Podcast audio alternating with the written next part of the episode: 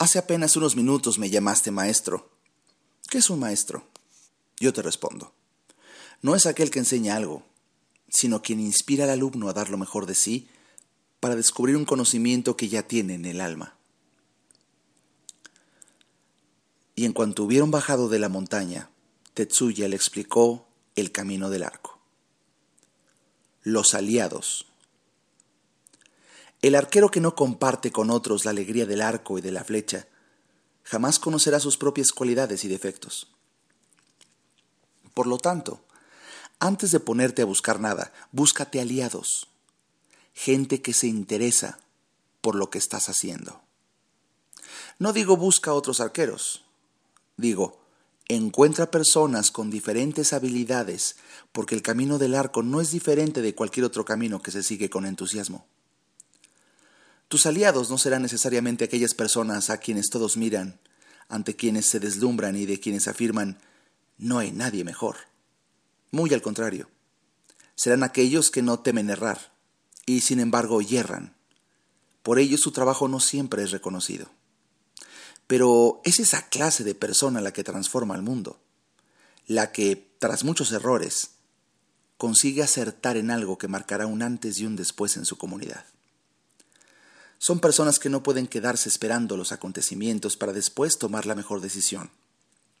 Ellos deciden a medida que actúan, aun sabiendo los riesgos que con ello corren. Convivir con estas personas es importante para un arquero, porque éste necesita entender que antes de colocarse frente al blanco, debe ser lo bastante libre para cambiar de dirección a medida que lleva la flecha hacia delante de su pecho. Cuando abre la mano y suelta la cuerda, debe decirse a sí mismo, mientras abría el arco, recorrí un largo camino. Ahora suelto esta flecha con la conciencia de que he arriesgado lo suficiente y he dado lo mejor de mí. Los mejores aliados son aquellos que no piensan como los demás. Por eso, cuando busques compañeros para compartir con ellos el entusiasmo del tiro, sigue tu intuición y no te dejes llevar por los comentarios ajenos. Las personas siempre juzgan a los demás poniendo como modelo sus propias limitaciones y a veces la opinión de la comunidad está llena de prejuicios y temores. Únete a los que experimentan, arriesgan, caen, se hieren y vuelven a arriesgar. Apártate de quienes afirman verdades, critican a quienes no piensan como ellos, jamás dan un paso sin tener la seguridad de que se les respetará por ello y prefieren tener certeza a tener dudas. Únete a los que se exponen y no temen ser vulnerables. Ellos entienden que las personas solo podemos mejorar cuando vemos lo que hace el prójimo, no con el fin de juzgarlo, sino para admirarlo por su dedicación y coraje. Tal vez pienses que el tiro con arco no puede interesar a un panadero o a un agricultor, pero yo te digo, ellos ven, aprenden y ponen lo que aprenden en aquello que están haciendo. Tú harás lo mismo. Aprenderás como el buen panadero a usar las manos y a saber la mezcla exacta de los ingredientes.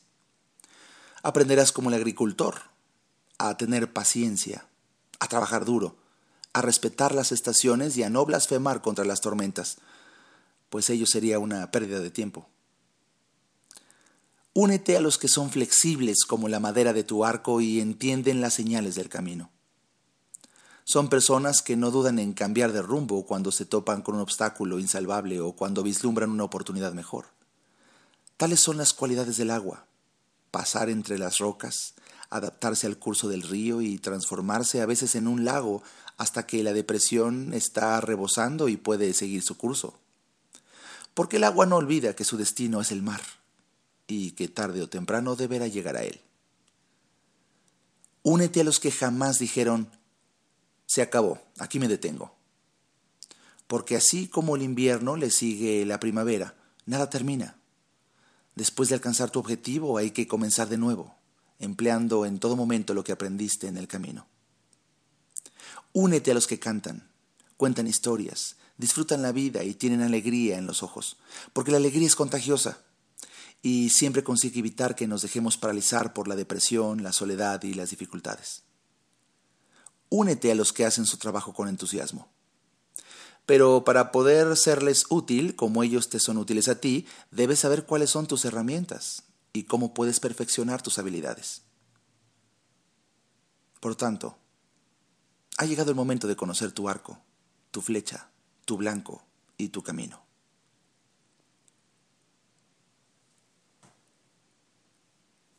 Pues bien, ¿qué tal? Este fue un audioboo especial. Mi nombre es Alejandro Ariza y déjame que te comente que te acabo de leer un capítulo de un extraordinario, pequeñísimo libro de Paulo Coelho, El Camino del Arco, que lo acaba de publicar en forma exclusiva en versión de Kindle, o sea, no lo puedes comprar como un libro, en un libro convencional, en una librería, sino solamente a través de descargarlo a través de amazon.com en su versión Kindle.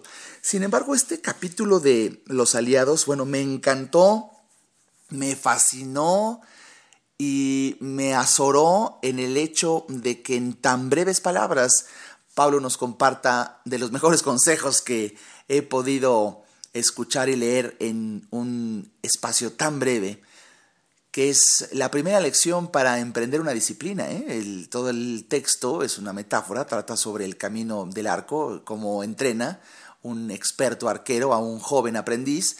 Y me impresionó que lejos de hablarle de diferentes temas, el primero, el primero que le dijo, si he de enseñarte algo, el primer paso que te voy a enseñar es con quién te necesitas juntar. Los aliados. Esa es la primera lección. Me llama la atención que fuera la primerísima lección que un maestro le da a un discípulo para prepararlo a desarrollar cierta disciplina. Por eso juzgué más que prudente leértelo aquí para que lo tengas, lo disfrutes y lo escuches cuantas veces sea necesario, porque, ah, qué importante, ¿eh? Qué importante es saber elegir con quién comparte uno lo que realmente es importante para uno. Lo he dicho yo en varias de mis conferencias y por ahí lo tengo escrito en alguna columna. Es importante que sepamos elegir a los aliados. Espero que hayas disfrutado de este audiobook especial. Mi nombre es Alejandro Ariza. Hasta pronto.